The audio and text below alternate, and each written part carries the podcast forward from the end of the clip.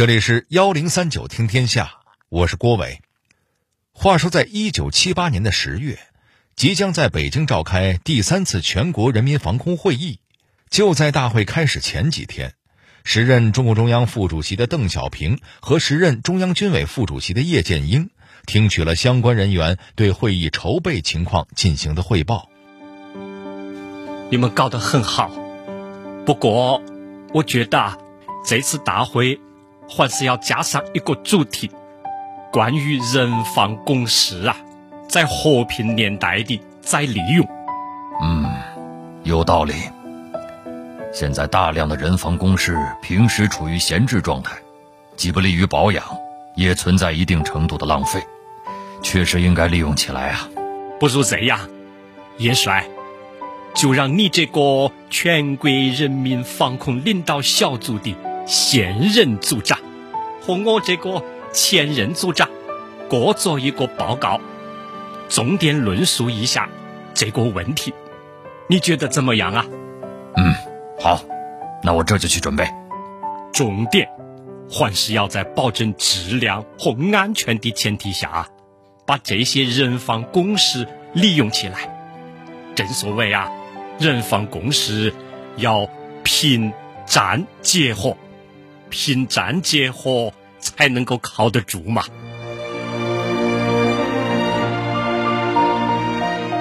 一九七八年十月二十一日，北京召开了第三次全国人民防空会议。当时的国家领导人邓小平、叶剑英、李先念等人都做了报告。会议确立了一个主题，那就是。在未来的人防工事建设上，要遵循一个全面规划、突出重点、平战结合、质量第一的建设方针。可能有的听众会问了：这人防工事不是为了应对战争才修建的吗？只要在战争时期能够发挥作用不就行了吗？为什么还要关注他们在和平时期的利用呢？这里面啊有两个原因。咱们都知道，一个房子如果老没人住。慢慢的，这房子就会出现各种问题，直到最后崩坏。至于这里面的原因，按老话说，就是这房子没人气儿，早晚要塌。用科学的观点来看，就是有人使用的房子出了小问题，随时修修补补，就不至于酿成大问题。人防工事也是这个道理，日常有人使用和维护，才能确保它的状态一直良好。遇到战争的时候才不会掉链子。至于第二个原因，修工事都是要花钱的。为了国家安全，人防工事的建设要保质保量。如果不能在和平时期把它们利用起来，任由它们闲置在那儿，那前期的投入就成了纯成本，也不符合我们国家的经济利益。我这么一解释，估计您也能够意识到，这人防工事在和平时期的再利用。是个多么重要的大事儿了吧？可是，为了战争而建造的人防工事，在和平时期究竟该怎么利用呢？这里面的门道啊，可就多了。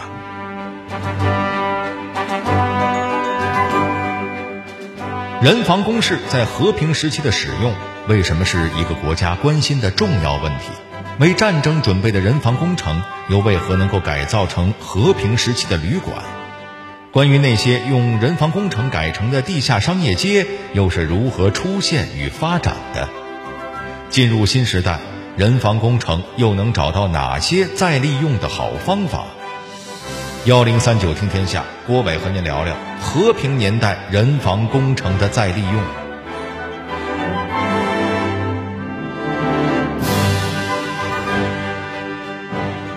关于人防工程的再利用问题。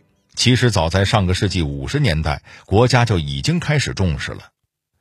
就在一九五五年十一月，中央人防委员会制定下发的二级防空洞设计规划中，就明确提出了，在不影响战时使用的前提下，尽量考虑平时利用，比如当成一些单位的食堂、俱乐部、图书室、夜校、仓库等等。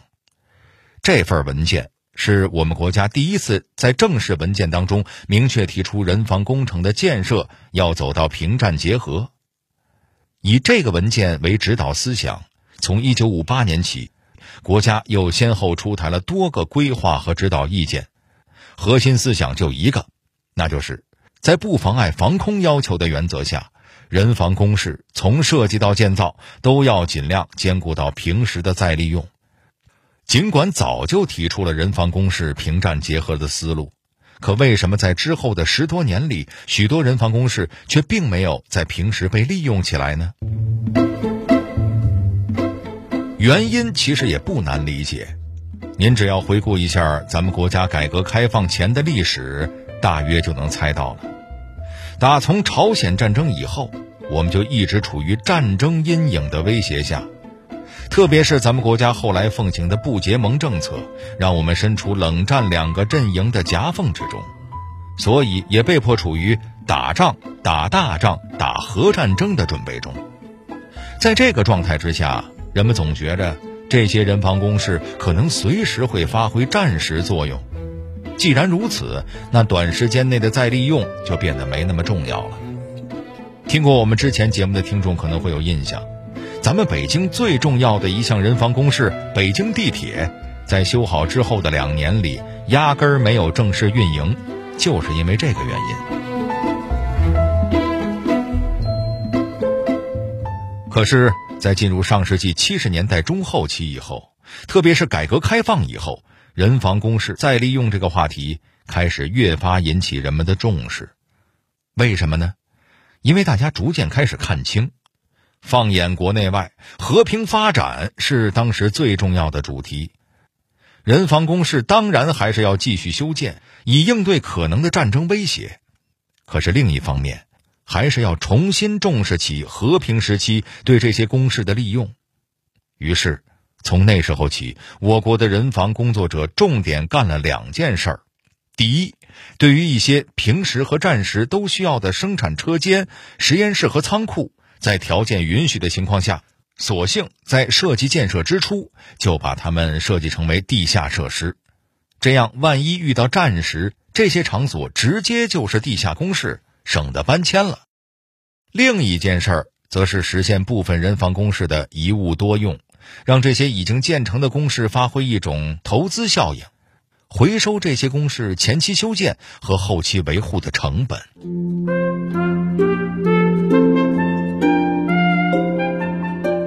从那以后，北京市开始了对部分人防工事的再利用。这些工事的一个主要用途就是改建成了地下旅馆或招待所。可是，为战争而准备的人防工事该怎么改造成和平时期的旅馆呢？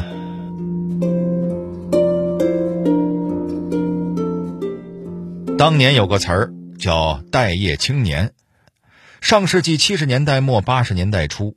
一部分经历过上山下乡的年轻人返回城市，他们错过了读书的好机会，短期没有工作能进行安置，就变成了当时一个庞大的群体，也就是待业青年。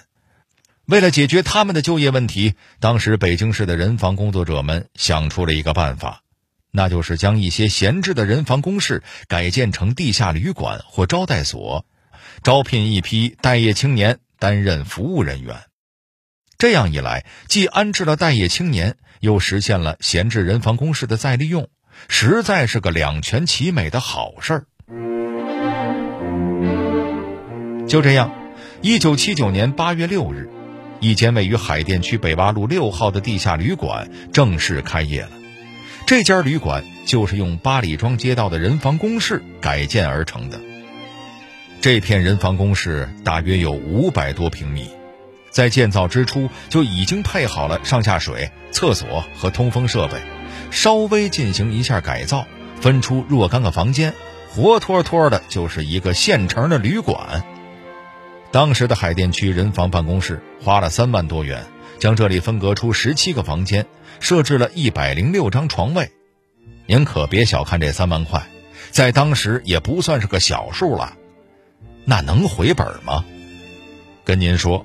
自打这地下旅馆开业以来，短短两年就盈利了七万多元，顺顺利利收回了投资。旅馆既挣了钱，又让闲置的人防工事得到利用，最重要的是，还解决了周围一大批待业青年的就业问题。消息一出，黑龙江、上海、石家庄、大连等地的人防工作者们竞相来这里参观学习，就连当时的加拿大驻北京的记者也来旅馆进行了采访。地下旅馆的成功不仅轰动了全国，还传向了世界。从那时候起，整个八十年代，北京城先后开设了五百多家类似的地下旅馆。当时的北京城，地上能够居住的酒店和旅馆数量很少，这些地下旅馆的出现，有效缓解了当时北京住店难的问题，也为国家带来了一笔不小的收益。有个统计数据，截止到一九九九年，北京市先后出现的地下旅馆有八百八十九家。累计接待了旅客两亿人次，为国家创造了二点六亿元的税收，还解决了一万多人的就业问题。最重要的是，在这些旅馆运营的过程当中，那些原本闲置的人防工事得到了很好的开发和养护。这种对人防工事再利用的方式，让人们切切实实感受到什么叫做一举多得。除了改建成地下旅馆之外，人防工事的另一项用途就是被改造成了地下商场。那么，北京哪些知名商场是人防工程改造而成的呢？人防工事当成地下商场使用，这事儿出现的时间可比咱们刚才提到的改成旅馆要早。早在上世纪七十年代初。西单商场的地下营业厅就已经开始使用了。按照当时的规划，这座地下营业厅打从设计之初就是按照平战结合的思路入手的。最终，这里修建成了一座超过四千平方米、平时用作营业厅的地下大型防空建筑。这座建筑拥有六个出入口，和周围的四座大型商场相连。地下的经营面积是九百多平米。其他部分用作了办公区、库房等商场的配套设施。唯一的遗憾是，这座地下营业厅当时和咱们老百姓的关系不大。这里经营的是五金电器和专收外汇券的高档商品专柜，面向的客户自然也都是归国华侨或者是住北京的外国工作人员。即便如此，这座大型地下商场每年还是能为国家创造出三百多万元的利润。收益是相当不错的。北京的另一座地下购物中心就要数西城区大石栏街道的地下商业街了。在之前的节目里，我们也提到过，当年爱德加斯诺访华，点名要参观北京的人防工程，他参观的就是这儿。在斯诺之后，经过周总理的批准，这里成为了首批允许外宾参观的人防工程。随着参观人数增多，有人就提议，干脆将这儿改建成地下商业街，请外宾在参观的同时，也能捎带脚的消费消费，替国家挣点外汇。这个建议立刻得到了采纳，在之后的二十年里，这里先后接待了来参观购物的外宾五十多万人，创造的外汇收入自然也是非常可观了。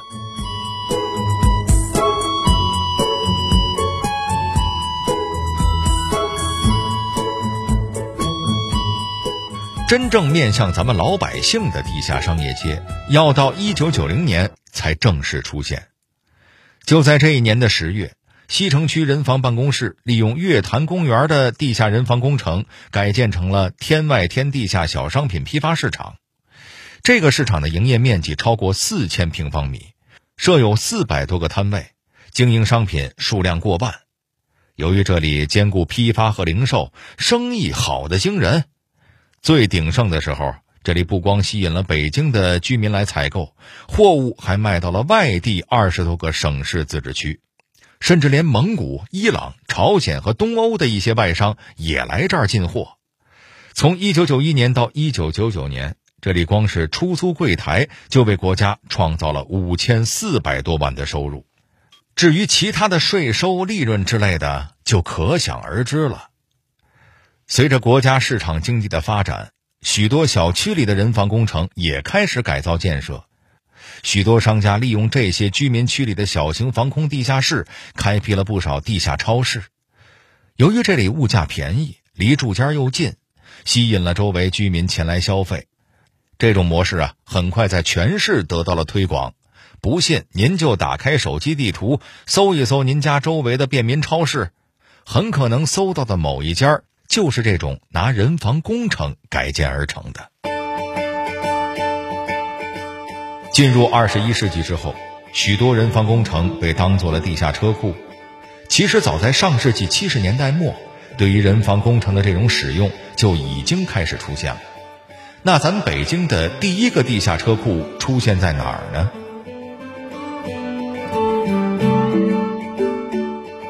进入新世纪以来，被当作地下旅馆和小商品市场的人防工程数量开始逐渐减少。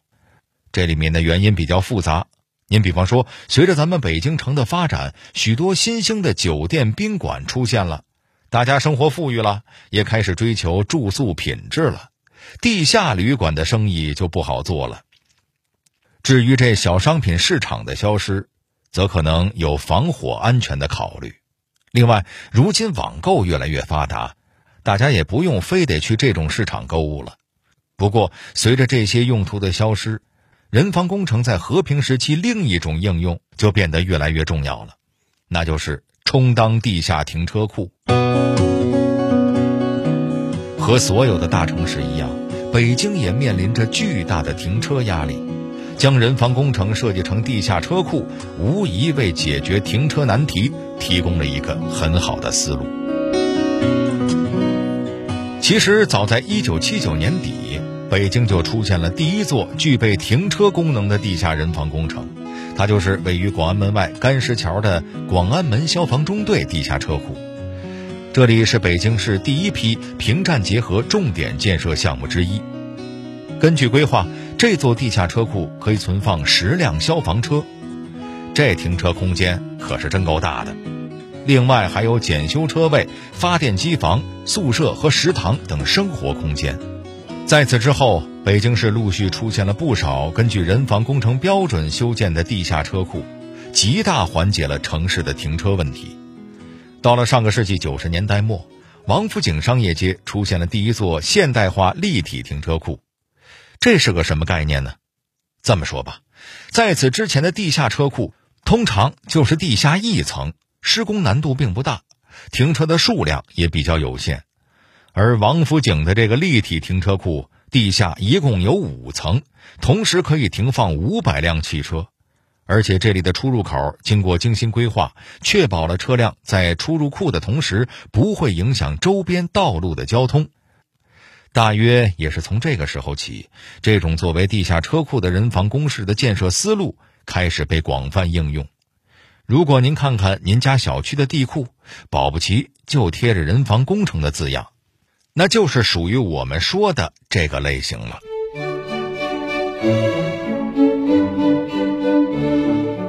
关于人防工程在和平时期的用途，其实还有很多。在历史的发展过程当中，总有一些新用途会出现，也有一些旧用途会逐渐被淘汰。人防工程作为关系国家安全的重要保障，它在和平时期的利用将会成为一个持久的话题。相信在未来，我们一定能够找到更加经济实惠的方法，在保障人防工程修建的同时。为它在和平时期的使用找到更好的途径。好了，这里是幺零三九听天下，我是郭伟。最后，代表节目编辑于达、程涵，小剧场配音韩建强、宝木，感谢您的收听。